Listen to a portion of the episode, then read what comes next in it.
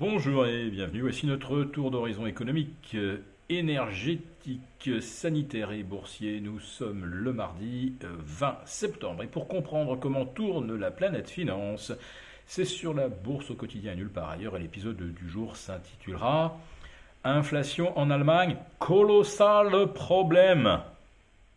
Ouais, c'est le choc. Euh, les marchés avaient rouvert en légère baisse ce matin, et puis d'un seul coup, euh, on découvre les chiffres des prix à la production en Allemagne, et tenez-vous bien, ils explosent de près de 8% au mois d'août, 7,9%, pour atteindre presque 46% sur 12 mois. Allez, 45,8%.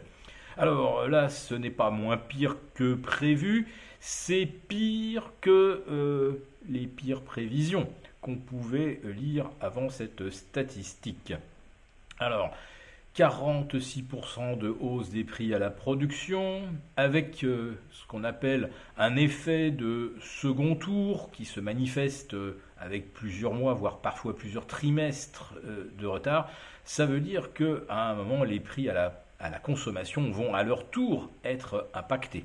Mais surtout, au-delà de 40% de hausse des prix à la production. Il y a de nombreuses entreprises allemandes bah, qui vont tout simplement cesser de produire car elles ne peuvent évidemment pas répercuter leurs coûts au consommateur final. Et donc nous avons déjà des groupes sidérurgiques qui ont jeté l'éponge.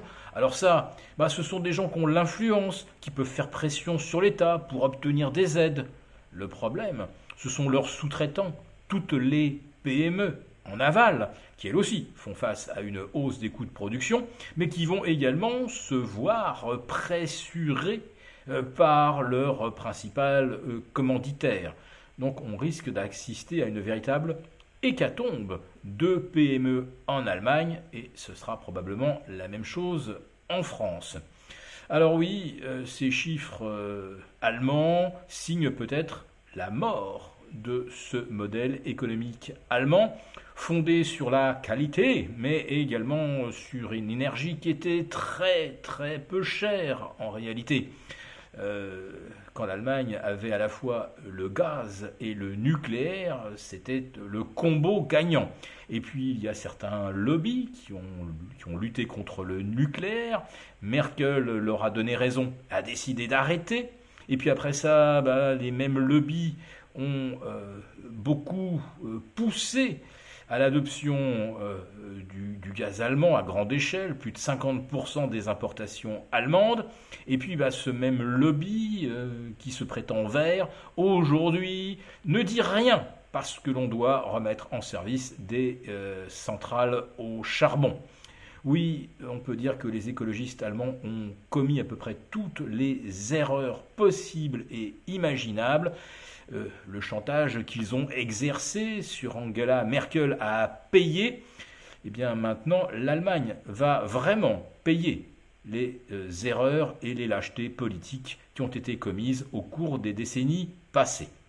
Le problème, c'est que ben, ce qui va coûter beaucoup plus cher à produire en Allemagne va nous coûter également beaucoup plus cher à nous, Européens, dans leur ensemble. Beaucoup de pièces d'Airbus, par exemple, sont fabriquées en Allemagne. Eh bien, euh, forcément, ça va se ressentir sur le coût euh, euh, des appareils à la, livraison. Nos constructeurs automobiles sont très dépendants aussi euh, des pièces qu'ils reçoivent d'Allemagne. Par exemple, en, France, on ne produit plus d'acier plat pour les carrosseries, donc on dépend de l'Allemagne, de la Belgique et bien sûr de la Chine. vous comprenez bien que la France va être affectée par les difficultés de notre partenaire allemand. Bien.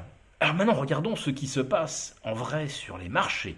Et alors là, là, je peux vous le dire, ça commence à être très, très, très chaud. Le Bund allemand, après la publication du chiffre, a bondi de 15 points à 1,94. Je rappelle que sa pire clôture mi-juin, c'était en dessous ou juste sur les 1,75%. On pouvait imaginer que les 1,75 constitueraient éventuellement une résistance. Ce n'est pas le cas. Sur nos OAT, 15 points de mieux également. Nous voici à 2,50. Rappelons qu'on avait atteint en intraday 2,48 mi-juin et qu'on n'avait pas clôturé au-dessus de 2,40 de mémoire. Nous voici, nous voici donc à 2,50 et les BTP italiens à 4,22, 4,23. Là aussi, on est sur les plus hauts annuels. Et puis surtout, ça euh, entérine un spread de 235 points de base par rapport au Bund allemand. De ce fait, euh, nous allons euh, probablement assister à un gros choc sur les marchés actions parce que d'un seul coup, la, prime se réduit très fortement. Euh, si elle n'était déjà pas réduite depuis que les taux sont passés au-delà des 2% euh, sur nos OAT et au-delà des 1,50 sur les Bund allemands. Vous comprenez qu'aujourd'hui, on obtient même euh, sur le Bund plus de rendement sans risque que sur les actions et euh, à 2,50 sur nos OAT avec euh, la contraction euh, des marges et des bénéfices, on s'en va également vers un arbitrage logique. Pourquoi prendre le risque sur les actions quand on obtient 2,50 sans risque sur l'obligataire et plus de 4 maintenant aux États-Unis? Voilà, donc je le répète aujourd'hui, ça pourrait constituer un tournant avant même que la Fed ne nous annonce sa troisième hausse de 75 points de base. Si cette vidéo vous a plu, n'hésitez pas à nous mettre un pouce. On vous retrouve demain pour notre live avec les abonnés des affranchis.